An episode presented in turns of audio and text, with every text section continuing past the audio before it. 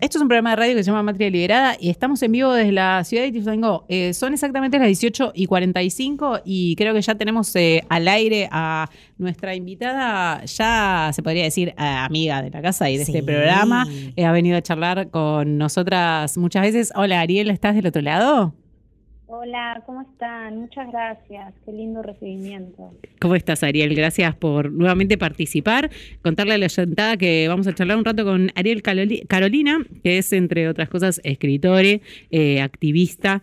Eh, nos viene a presentar un eventito que va a pasar eh, aquí nomás, en Zona Oeste, de los eventos que nos gusta difundir, que tienen que ver con la escritura, con la escritura autogestiva, entre otras cosas. ¿Nos querés contar un poco de qué va el evento?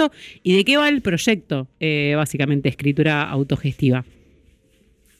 Bueno, Escritura Autogestiva es un espacio, es un eh, proyecto editorial y es un espacio de talleres y también hacemos acompañamientos en autoediciones y ya estamos sacando libros, eh, compartiendo material de otros autores que es increíble Así que les invito a seguirnos en las redes. Y este viernes, ya vamos a cumplir dos años ahora en diciembre del proyecto, y este viernes vamos a estar festejando y vamos a estar empezando a cerrar el año, va a ser el primer cierre de año, donde se van a presentar un montón de estudiantes. Ya lo hicimos la primera vez en abril en Casa Brandon, esta vez lo vamos a hacer en Castelar, cerquita de la estación, tienen la dirección y todo en nuestra página de Instagram, Escritura Autogestiva y se van a presentar muchos estudiantes, van a presentar también preventas, eh, va a cerrar la noche Jaspi Mentel y Carle Almada con música. Está bueno. Eh, va a haber, sí, va a haber lecturas de todo tipo, poesía, poesía narrativa, algún que otro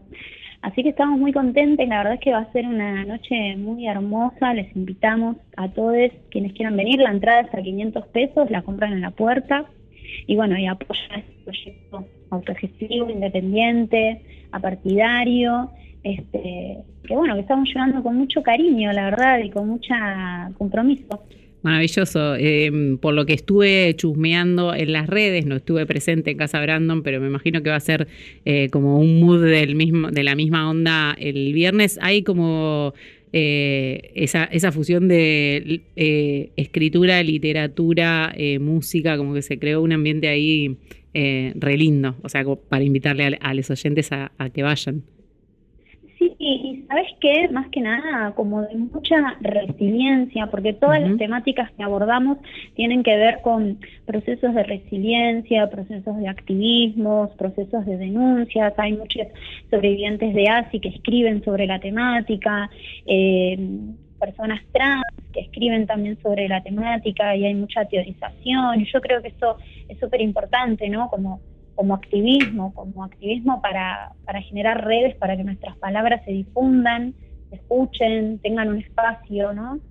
Parece como, es muy mágico lo que sucede, lo que está sucediendo con el taller ya en este segundo año, con muchísimo esfuerzo, pero, pero al mismo tiempo como una resonancia muy muy poderosa. Entonces, en los encuentros se genera algo, la verdad que es súper hermoso. Yo les invito diciéndoles que va a ser realmente una velada muy mágica, porque las personas que leen son una persona más increíble que la otra. Va a leer Úrsula Manda, José Bartolomé, Mechi Limón, eh, Almada, Mortales Animal, yo, eh, va a estar Jaspi Mentel tocando sus canciones, va a estar Vika Fraceta también tocando y leyendo, y vamos a cerrar bailando un toque con Carla Almada. Así que va a estar súper divertido, es en una casa aparte súper bonita, este, de una amiga que nos abre las puertas para hacerlo. Así que nada, les invitamos con todo el corazón. Maravilloso. Hemos tenido una muestra, estoy confundida o Julián, el poeta Julián Marino ha hecho uno de los de tus talleres y estuvo presentando, estuvo presentando su poesía acá en Madrid hace un par de semanas. Eh, me acordé ahora, digo, como que em, de, lo, de, lo, lindo que salió de ese taller, eh, o no sé si específicamente lo que leyó era de ese taller, pero digo, lo, eh, los poetas que se crean ahí. Sí, y estamos trabajando en su, en su autoedición. Juli, para el año que viene, ya seguramente sale su primer libro. Así que nada, también lo relaboramos, estuvimos un año laburando en su, en su poemario y ahora está justo en proceso de, hacer las ilustraciones y de todo ese, ese mundito, la verdad es que son procesos largos, pero es re loco lo que pasa, es como que es largo, pero después pasa el tiempo, ves el libro cuando ya es tangible, que es un re mega proceso zarpado de autovalidación, de, de autoestima, de, romper un montón de cosas, porque bueno, vivimos en un mundo ultra patriarcal y la verdad es que fácil no es, menos autoeditarte, ¿no? Pensemos en la importancia de las palabras. Entonces es, nada, es, es como un ejercicio de un ejercicio de activismo, eso creo. Total. Y bueno, y va a salir este libro y van a salir también otros, está en preventa el libro de Miki Comezaña, Encontrarme para validarme para, ya sacamos un libro con Laudilo Donofrio, que es una escritora de lobería, es increíble lo que hace, es muy bonito, es eh, docente y sacó su primer libro con nosotros, también es le correctore del proyecto. Eh, y bueno, nada, ahí vamos generando el, el ansiado y adorado catálogo. Total, ¿cómo, eh, ¿nos contás un poco más del, del proyecto? Eh, me interesa esto de lo eh, autogestivo editorial, o sea, de, de crear libros. Sí, mira, primordialmente, bueno, como me pasó ya con Nuestra Venganza, Nuestra Autonomía, que es mi primer libro, y con las y con los fanzines y toda esa experiencia más extrema al borde, porque la verdad es que fue todo lo mismo que estoy haciendo ahora, ¿no? Pero en otras circunstancias.